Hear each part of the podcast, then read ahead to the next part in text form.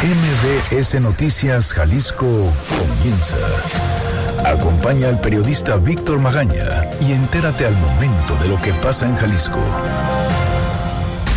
Este es un avance informativo MBS Noticias Jalisco.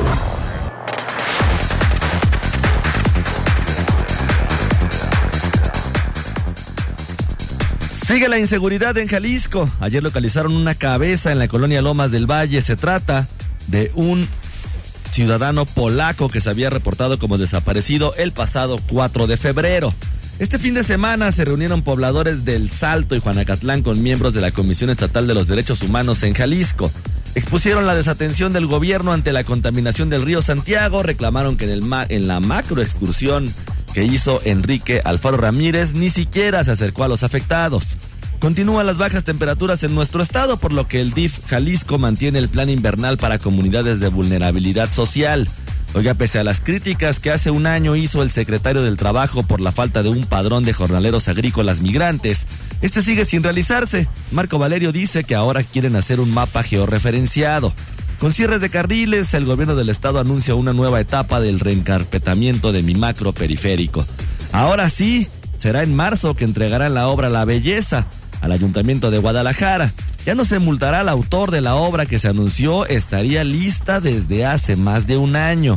En Zapopan entregaron nuevos vehículos a la Dirección de Aseo Público y aunque usted no lo crea, este fin de semana un conductor chocó contra un módulo de salvando vidas e hirió a dos toritas. Mucha información para usted el día de hoy, pero primero, ¿qué dicen los periódicos? Las portadas del día. El informador. Crece la mitad de los delitos en Jalisco. Pese a los resultados que presume la coordinación de seguridad, aumentaron 18 ilícitos como asesinatos, secuestros, fraude y robos con violencia. Jalisco. Cárteles usan criptomonedas para lavar sus ganancias. DEA. La agencia estadounidense destaca que se han vuelto más convencionales y accesibles para las organizaciones criminales. Rastrea transacciones de bandas de Sinaloa, de Jalisco y Los Zetas. Excelsior. Ofensas y violencia azotan a la Guardia. Suman cinco elementos asesinados en 2020.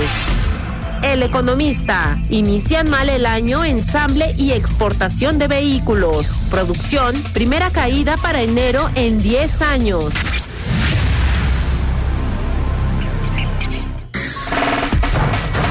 Muy buenos días, ¿cómo le va? Hoy es ya lunes 10 de febrero de 2020. Yo soy Víctor Magaña y como siempre ya sabe me da muchísimo gusto saludarlo de este lado del micrófono. Los teléfonos en cabina son el 36 298 248 y el 36 298 249. Las redes sociales arroba MBS Jalisco en Twitter, MBS Noticias Jalisco en Facebook. Además estamos transmitiendo por Facebook Live, mi cuenta personal arroba semáforo en ámbar también en Twitter. Y bueno, ya sabe, tenemos un canal en Telegram. Usted nos encuentra como Víctor Magaña, guion medio MBS. Erika Arriaga se encuentra en la producción de este espacio informativo y Hugo López en los controles operativos. Son 8 de la mañana con 59 minutos. ¿Qué le parece si comenzamos? Este es el Exa Reporte Vial. Un nuevo destino, una nueva posibilidad de vivir momentos de lujo incomparables a bordo de la nueva Enclave 2020. Reportan un choque en Zapopan, en la colonia Jardines del Valle, en Avenida Federalistas y Avenida Valle de Atemajac. Además, uno más en Lomas Universidad, en Mabuse y Joaquín Fernández de Lizarde, para que tome sus precauciones. En Guadalajara, un accidente vehicular en la colonia Independencia, en Sierra Morena y Avenida Belisario Domínguez, lo que genera un poco de tráfico. Además, en Zapopan, en la colonia Santa Margarita, Santa Mónica y Santa Esther. Otro más en Colonia La Mora, en San Pablo y Magnolia, esto en Zapopan. Y en la Colonia Echeverría, primera sección, Roberto Cordero y Rafael Lozada. Otro accidente vehicular. Oiga, una persona atropellada en Zapopan, en la Colonia Nuevo México, en Juan Gil Preciado y Guadalajara. Y un atropellado más. Esto en la primera sección de Antiguo Camino a Tezistán y Arco Gótico en la colonia Arcos de Zapopan, justamente en este municipio. La recomendación de siempre, ya sabe, manejen con precaución, maneje tranquilo. No vale la pena ningún percance vial para que usted no llegue seguro a su punto de destino. Una salida en familia siempre es un momento de lujo a bordo de la nueva Buick Enclave 2020. Estrena una Buick Enclave con bono de 80 mil pesos y 32 mil puntos Premier. Válido del primero de febrero al 2 de marzo de 2020. Términos y condiciones en Buick.mx. El Exa Reporte Vial es presentado por. Llévate una Buick Enclave 2020 con bono de 80 mil pesos y 32 mil puntos Premier. Visita tu distribuidor autorizado Buick. Seguridad. Oiga, 2019 Jalisco registró dos víctimas de violencia por hora. Dos víctimas de violencia por hora. Isaac Dolosa, ¿cómo estás? Buenos días. Víctor, muy buenos días para ti y para todos quienes nos escuchan. Pues primero déjenme darles un contexto. Ayer una cabeza fue abandonada en la calle. De hecho, fue abandonada en plena avenida Montevideo, en su cruce con Circuito Madrigal. Quienes la dejaron allí incluso se dieron el tiempo de acomodarla junto a una cartulina en la que escribieron amenazas. Para cuando las autoridades llegaron, la evidencia todavía estaba fresca. Del cuerpo, por cierto, no se ha sabido nada. Lo que sí se informó es que la cabeza correspondía a un hombre de 38 años que se llamaba Marius Ledojovic y quien era buscado por sus familiares desde el pasado 4 de febrero por la noche, fecha en la que lo vieron caminando sobre la Avenida Naciones Unidas con dirección a Avenida Patria. Ledojovic, quien aparentemente trabajaba en una panadería, pues es una víctima adicional de esta escalada de violencia que ha registrado nuestra entidad desde 2015, año en el que los indicadores pues comenzaron a crecer, superándose a sí mismos en cada cierre anual desde entonces. Por ejemplo, el año pasado, en 2019, se cometió un homicidio en promedio cada tres horas. Uno. En 2018 fue uno cada cuatro horas y en 2017 uno cada seis. Esto es el doble solamente en dos años. Pero si a víctimas vamos, la realidad pues es todavía más difícil de digerir porque según las cifras oficiales del Secretariado Ejecutivo del Sistema Nacional de Seguridad Pública, entre enero y diciembre del año pasado se sumaron dos víctimas cada hora, dos víctimas en promedio ante la Fiscalía Estatal por todos los delitos en su indicador oficial, es decir, homicidio, lesiones, feminicidio, secuestro, entre otros. Una cada 30 minutos. Fueron en total 18.072 víctimas en el año. Este es un promedio al día de 49. Jalisco ha sido una de las entidades que más ha escalado en los indicadores de violencia en los últimos años. Por ejemplo, de 2018 a 2019 subió del, eh, de la cifra 13 a la 11 en la tasa o en el ranking por tasa de asesinatos por cada 100.000 habitantes. Hoy, en el análisis más justo para medir la violencia, es decir, 100 mil habitantes contra 100.000 habitantes, nuestra entidad se ha teñido de un rojo más intenso todavía que Sinaloa, Tamaulipas y Veracruz, considerados hace no mucho como focos de alta inseguridad. Por ejemplo, poco más de la mitad de las 18 mil víctimas de delitos de 2019 denunció haber sufrido una lesión dolosa, es decir, que los quejosos eh, recibieron una agresión y todavía se atrevieron a formalizar su intención de que ésta se castigara, algo que además es poco usual en la entidad eh, según las más recientes mediciones oficiales del INEGI, que revelan una prácticamente nula confianza de los jaliscienses en el seguimiento que pueden hacer sus autoridades, o peor aún, en las repercusiones que podrían significarles con quien los agredió. Pero si analizamos, Víctor, auditorio, la realidad del país entero, pues el escenario es todavía peor, incluso más lúgubre. México, como Jalisco, es un sitio violento, de eso pues no nos cabe duda las 330.944 víctimas de delitos que contabilizaron las 32 fiscalías y procuradurías de justicia en la República nos dan muestra de eso. Eso, para tener una dimensión, significa que hubo alrededor, escuchen esto, de 906 denuncias formalmente interpuestas a diario. En esas, insisto, se cuentan los homicidios, aunque pues esos se sigan de oficio. El indicador es todavía más escandaloso si se aterriza a las horas. Son 37 por hora. Peor, una víctima adicional en el país por todos estos delitos, homicidio, lesiones, feminicidio, secuestro, entre otros, cada segundo y medio. De ese tamaño es la cifra de delitos en de los que formalmente tienen conocimiento las autoridades del país. Es decir, sin contar la amplísima cifra negra de un país que escala notablemente en la percepción de inseguridad, de un Estado que desde hace años se halla en una espiral de violencia de la que sin importar la estrategia que se emprenda, pues no se ha logrado salir. Esa, Víctor, es nuestra realidad actual y ese es el sitio en donde vivimos. A ver, Isaac, hay una confusión de lo que comentas al principio en, a través del comentario de WhatsApp. Dicen, en 2017 tú comentabas un asesinato cada seis horas y en 2019 ya es uno cada tres horas. Correcto, así es. Ahí estaba ahí como la confusión que comentaban a través de WhatsApp porque parecía que se había entendido como al revés y decía, no, oye, uno cada tres horas es la mitad de uno cada seis horas, pero la diferencia es que antes era uno cada seis y hoy es uno cada tres. Uno cada tres horas.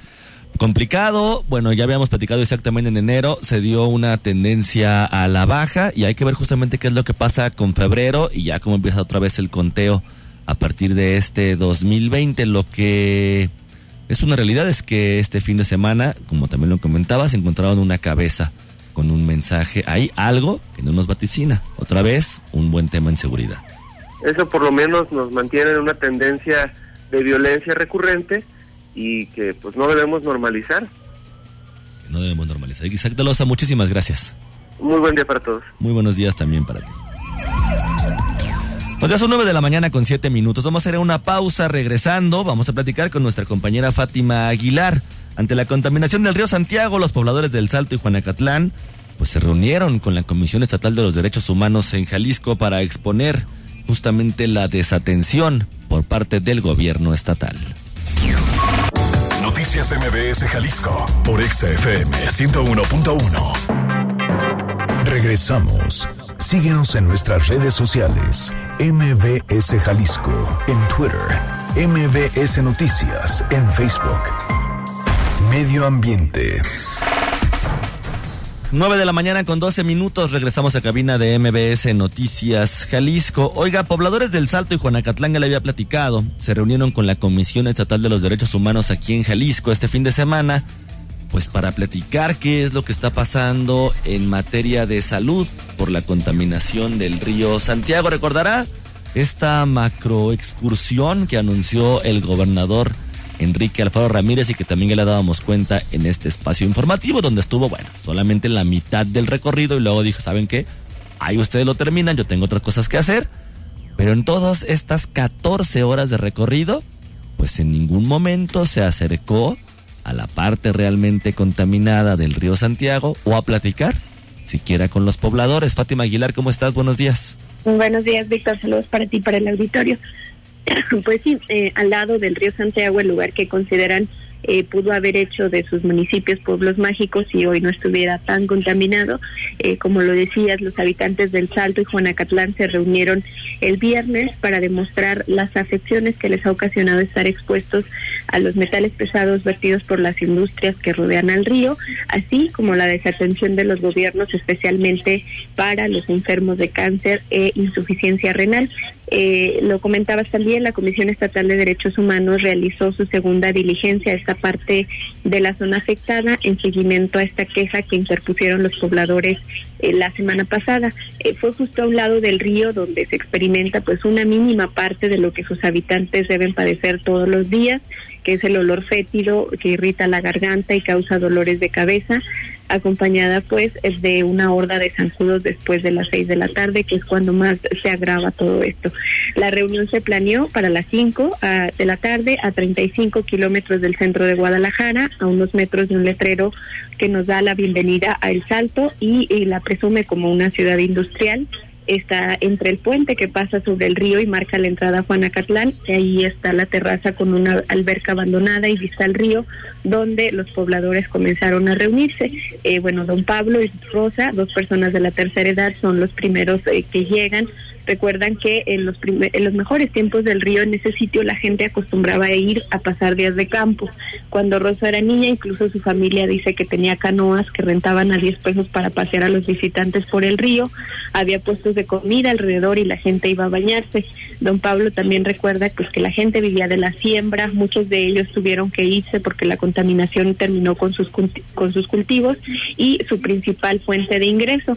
Los mejores recuerdos de estos dos pobladores de 60 y 70 años se ve interrumpido por la realidad que los aqueja, que son las personas afectadas en su salud por la contaminación, en sillas de ruedas, en con cubrebocas y que con dificultades pudieron llegar caminando a este sitio. Eh, nos comenzaron a narrar sus testimonios eh, y especialmente al ombudsman de Jalisco, Alfonso Hernández Barrón.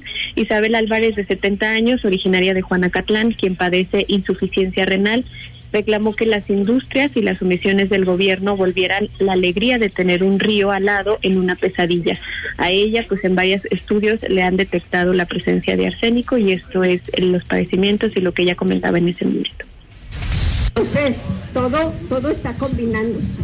Gracias al río, a esa contaminación, el río que yo conocí, hermoso, que nos daba alegría, nos daba que comer, porque de ahí sacábamos el alimento por la variedad de peces que había. Entonces, este, ahora, ¿qué tenemos? Un río apestoso, contaminado con todo lo que pueda haber. Bueno, el padecimiento constante es la insuficiencia renal. A José Villaseñor se la detectaron a los 20 años. Él recuerda que cuando era niño el río ya estaba contaminado y sin saber jugaba con sus amigos ahí. Eh, también dice que ha visto morir a muchos de sus conocidos por la incapacidad de costear el tratamiento de esta enfermedad. El apoyo de los pobladores le han hecho posible pagarlo porque los gobiernos simplemente les han quedado a deber en la atención médica de todos. Se siente afortunado porque hace apenas unas semanas pudo acceder a un trasplante de riñón. Esto es lo que él mencionaba. Yo me acuerdo cuando aquí, bueno, aquí los habitantes del Salto y Juanacatlán, no me van a dejar que volaba la espuma en todos los pueblos. Entonces, nosotros estábamos chiquitos y jugamos en las cuadras. Y yo me acuerdo que le agarrábamos la espuma y nos agarramos jugando con ellas. Entonces, íbamos a nuestras cosas y comíamos. Entonces, pues todo eso yo, tengo mucha mente porque digo, eso me afectó a mí, porque bueno, Concepción Castillo Esparza también tiene hijos que fueron muestreados durante este estudio de 2009 que les comentábamos estuvo oculto por 10 años. Hoy pues está muy enojada por este engaño ya que por muchos años les aseguraron que el río no estaba contaminado. Informarlos los hubiera prevenido, pero hoy pues tiene que costear los análisis clínicos para asegurarse que su familia no fue uno de los de este estudio que se muestra con enfermedades. Eso es lo que comentaba y nosotros siguiendo ignorantes de todos los metales que tienen nuestros hijos. Ahí, pues, ¿qué hacía? Se supone que la, maestra, la doctora hizo, hizo el estudio, pues se supone que salió bien mi conciencia, según yo, pero estoy viendo que no. ¿Qué es lo que pasa? enfermedades de los ojos, de la nariz, de la garganta. Siempre andamos con la garganta irritada, con mocos, así disculpen la expresión, con los ojos rojos a todo lo que da. Ahorita así ya me, ya me inquieté. Bueno, todos coincidieron en la urgencia de un hospital ahí en su zona que los atienda porque la situación es insostenible. Los traslados, por ejemplo, hacia los hospitales civiles de Guadalajara ya no los pueden costear pero además llegar ahí es un calvario por la saturación que presentan. Hay que dormir en el suelo o en sillas hasta tres días para esperar una diálisis.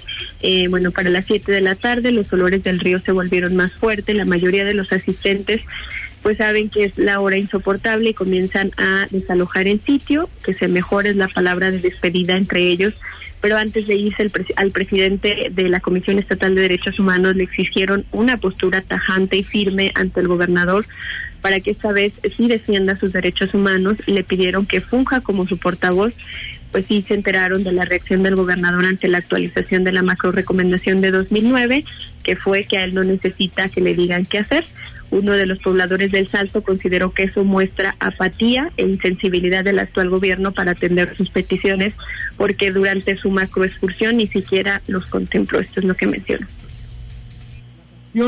No se resuelven ni con palabras, ni con discursos baratos, ni con presencia.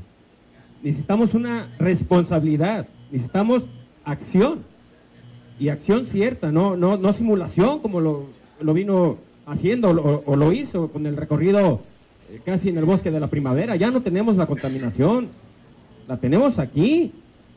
¿Por qué no hizo el recorrido aquí? ¿Por qué no hizo, por qué no palpó el agua y se la puso en la lengua, no? Como para poder, pues, describir eh, la, la gran necesidad de la atención que tenemos aquí en el municipio del Salto y Juanacatlán. Y bueno, mientras tanto, por último, comentarles que este problema ya trajo la mirada internacional una vez más a Jalisco. El pasado 5 de febrero, precisamente el mismo día de la macroexcursión del gobernador, la Comisión Interamericana de Derechos Humanos dictó medidas cautelares al Estado mexicano para que adopte las medidas necesarias a fin de preservar la vida y la salud de los pobladores de las zonas hasta 5 kilómetros del río Santiago. Le dan 15 días para que informe sobre la, la adopción de estas medidas. En este documento, este organismo internacional también es muy importante, destaca que el Estado aportó información sobre las acciones para el saneamiento del río, pero se centra en plantas de tratamiento de aguas residuales domésticas y esas eh, pues no son las medidas idóneas, así dice el documento, para la contaminación producida por residuos industriales y que es lo que está aquejando a los pobladores de estos municipios. Pues es el reporte, Víctor. Fátima, pues muchísimas gracias y hay que estar al pendiente finalmente qué es lo que pasa con esta recomendación que hace la Comisión Interamericana de los Derechos Humanos. También qué es lo que pasa con el gobierno estatal referente a estas denuncias, estos comentarios que hacen los pobladores, los verdaderos afectados. Ahí, y bueno, mira, no es tan fácil, o mal, perdón, al contrario, no es tan difícil encontrar a pobladores que fueron justamente analizados en este estudio de hace 10 años a lo que decía el secretario de salud en la vez pasada que tú nos comentabas en esta macroexcursión, que nos iban a dedicar a buscarlos porque era complicadísimo encontrarlos, pues necesitaban nombres y apellidos. Bueno, pues no es tan complicado. Ahí solitos están llegando justamente preocupados por este tema. Así es, bueno, las, los activistas y todos los demás lo identificado, tal vez les hace falta un poco que se acerquen con ellos y sí, vamos a estar pendiente del curso que siga esta medida cautelar que da la Comisión Interamericana. Esperemos que el gobernador tampoco eh, piense que le deben decir lo que debe lo que debe hacer un organismo internacional. esperemos que las adopte, ¿no? Y que las acepte. Pues esperemos porque de entrada ya vimos que solamente las plantas de tratamiento de agua residual, bueno, pues no van a ser suficientes. Fátima, muchísimas gracias. Gracias, buen día. Hay que ver, justo eso. Hay que ver si el gobernador Enrique Alfaro Ramírez no se enoja otra vez con estas recomendaciones que se están haciendo sobre el saneamiento del río Santiago. Ya ve. Y a ver también si no les dice que no solo están haciéndolas para justificar el cheque. Estado. Ok, ante las bajas temperaturas registradas en territorio jalisciense, el sistema DIF Jalisco continúa con el plan invernal para brindar ropa abrigadora e insumos en comunidades que reportan condiciones frías y de vulnerabilidad social. El director de atención a personas en situación de emergencia, Luis Rodríguez, explica el objetivo del programa. Escuchemos. El plan de invierno es el conjunto de acciones asistenciales para mitigar o salvaguardar a la población ante las bajas temperaturas. Así tan sencillo como eso. Y cuando hablamos que es el conjunto de esfuerzos asistenciales, no estamos hablando nada más de un área, que es esta dirección de atención a personas en situación de emergencia. No, hablamos de todo lo que se hace desde el punto de vista asistencial para proteger al más vulnerable. Desde diciembre se entregaron paquetes de guantes, bufandas y gorros, además de cobijas y cobertores en localidades de regiones como la región norte, altos norte y sur de Jalisco. Además también en la región sur, la zona de Talpa de Allende y de la Sierra del Tigre, entre otras. El funcionario advirtió que al mes de febrero le quedan días helados, por lo que todavía no se descarta una emergencia por el frío. Escuchemos.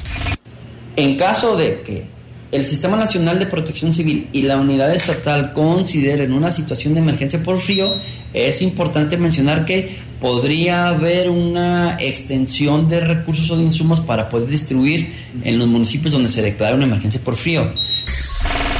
Sobre las siete muertes de personas en situación de calle que se reportaron durante diciembre y enero, el director Luis Rodríguez descartó que la hipotermia fuera la causa, siendo otras enfermedades que ocasionaron la muerte.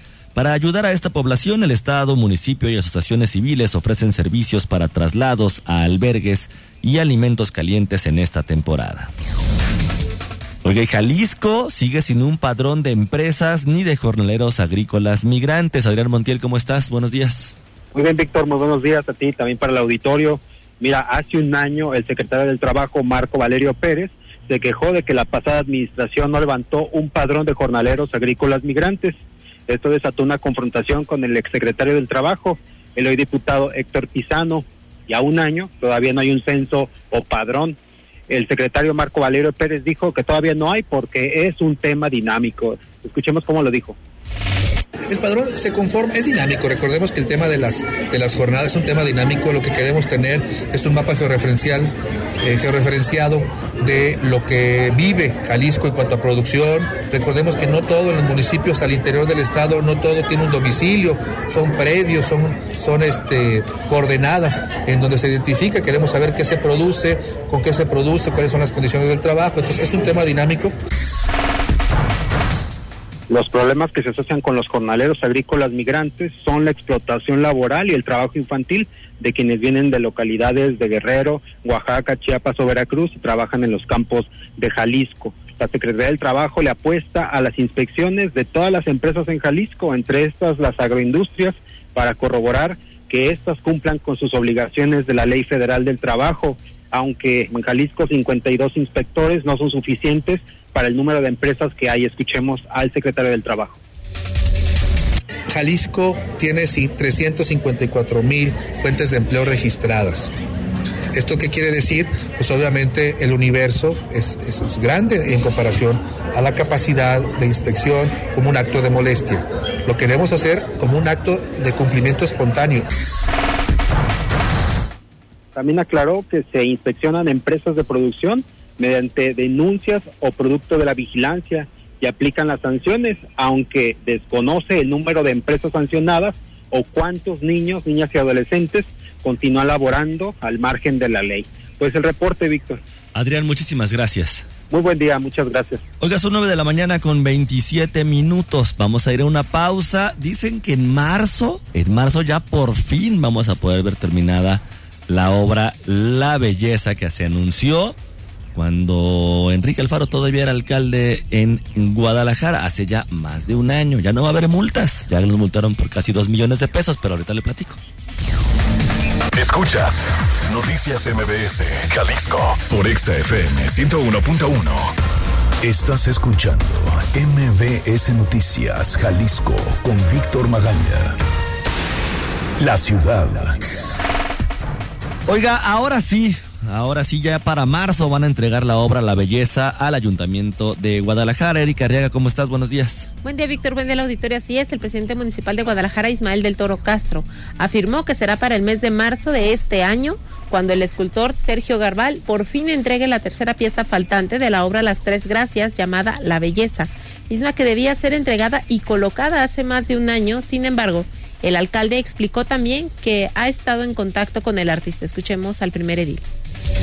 Lo dije con toda claridad, estoy permanentemente eh, vinculado con el artista, está en proceso de fundición y está la expectativa de que en el mes de marzo esté entregada a la par de las obras de infraestructura que está haciendo Secretaría de Infraestructura y Obra Pública. A pesar de que el artista incumplió con la entrega en más de dos ocasiones, el primer edil eh, afirmó que no se le realizará una tercera multa ya que en la última no tiene plazo para que se venza. Además, las dos que ya se le han hecho corresponden a casi los dos millones de pesos. Estas esculturas forman parte del programa Arte Público, que inició en su administración como alcalde el ahora gobernador del estado Enrique Alfaro Ramírez. La Abundancia fue la primera pieza que se entregó en diciembre de 2017 y se le siguió La Alegría en septiembre de 2018. El costo de esta obra, Las Tres Gracias, del escultor Sergio Garbal, fue de 12 millones 154 mil 908 pesos. Es la información, Víctor. Erika, muchísimas gracias. Gracias, buen día. Buenos días también para ti. Este es el Exa Reporte Vial. Empieza ya a experimentar los instantes de lujo en tus paseos a bordo de la nueva Enclave 2020. Voy a estar reportando un accidente en Zapopan, en Avenida Américas y Avenida Patria. Una persona atropellada para que tome sus precauciones. Además, una persona más también atropellada. Esto en la colonia Jacarandas. Hay una persona inconsciente en Altamira, Américas y Patria. seguramente es este mismo accidente y un choque en Jardines del Valle, en Valle de Atemajac y Federalistas, otro más en Tlaquepaque, en la colonia Hidalgo, Ingeniero Tello y Vicente Guerrero, uno más en la colonia Independencia, Sierra Morena y Belisario Domínguez y además también están reportando una un accidente vial, esto en Avenida Federalistas y en Avenida Valle de Atemajac y en Mabuse y Joaquín Fernández de Lizarde para que tome sus precauciones. Una salida en familia siempre es un momento de lujo a bordo de la nueva Buick Enclave 2020. Estrena una Buick Enclave con bono de 80 mil pesos y 32 mil puntos Premier. Válido del primero de febrero al 2 de marzo de 2020. Términos y condiciones en Buick.mx. El Exa Reporte Vial es presentado por. Adquiere una Buick Enclave 2020 con bono de 80 mil pesos y 32 mil puntos Premier. Visita tu distribuidor autorizado Buick. La nota buena del día.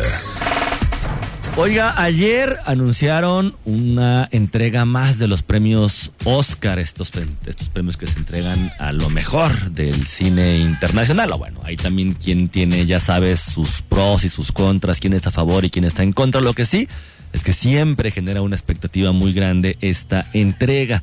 Ayer fue una sorpresa para muchas personas, pero también era algo que muchos, muchos deseábamos y fue que la película Parásitos de Bong Joon-ho fue la ganadora indiscutible a la mejor película, lo que también se dio en un hecho histórico de que una película extranjera pues ganara justamente el Oscar a la mejor película película. Por cierto, esta película todavía se encuentra en algunas salas de cine. Le recomiendo muchísimo que si usted no la ha visto, corra a las carteleras a disfrutar de la película de Parásitos. Sin duda lo mejor de lo mejor que pasó en el 2019 y que bueno, todavía tiene oportunidad de verla en la pantalla grande. Además, Bon Joon-ho, bueno, pues ganó a mejor director. La película también ganó el Oscar a Mejor Guión Original. El Joker de Joaquín Phoenix, bueno, pues también era algo que la gente estaba pidiendo desde que vieron la película de Joker, que lo ganara el Oscar a Mejor Actor. Y ahí su discurso, si no tuvo oportunidad de verlo, bueno, pues ya sabe, también ahí en un tono un poco de regaño de Joaquín Phoenix sobre qué estamos haciendo nosotros como humanidad y qué es lo que podemos hacer. Renée Zellweger fue la ganadora indiscutible también como mejor actriz por su actuación en la película de Judy, a quien por cierto, bueno, pues le reconoció y le homenajeó justamente esta entrega de los premios. Brad Pitt como mejor actor secundario por Érase una vez en Hollywood y Laura Dern, una historia de un matrimonio por este pequeño monólogo que hace en, esta película justamente cuando está platicando de qué es lo que tiene que pasar justamente con este tema de divorcio. Y el Oscar a Mejor Película de Animación se lo llevó Toy Story 4, aunque muchos, también muchos, extrañaron por supuesto que no estuviera la película de Frozen 2. El mejor guion adaptado sin duda fue también para Jojo Rabbit, una película que también, o que tampoco, mejor dicho, puede usted perderse. Fotografía, pues 1917 por este plano secuencia que hacen de manera histórica los 10 minutos más largos en el cine de plano secuencia. Y la mejor dirección de arte se la llevó Érase una vez en Hollywood. Pues ahí, gran parte, gran parte de los ganadores en esta edición de los premios Oscar. Ignacio dice, hablando de los premios Oscar, aquí en MBS Jalisco. Fue donde gané los boletos para ver Parásitos en la Premier y la verdad sí era mi favorita. Pues la de muchos, Ignacio, la verdad fue una sorpresa, te digo, para algunos que se la ganara, pero sin duda muchos también queríamos que tuviera este reconocimiento. Son 9 de la mañana con 38 minutos. Yo soy Víctor Magaña. Le recuerdo, mañana usted y yo tenemos una cita a las 9 de la mañana en punto con la información más importante y más actualizada de lo que sucede en la zona metropolitana de Guadalajara, por supuesto, en el resto del estado, aquí en el 101.1 de ExaFM a través de MBS Noticias Jalisco. Por lo pronto, yo le pido que pase usted un muy bonito día.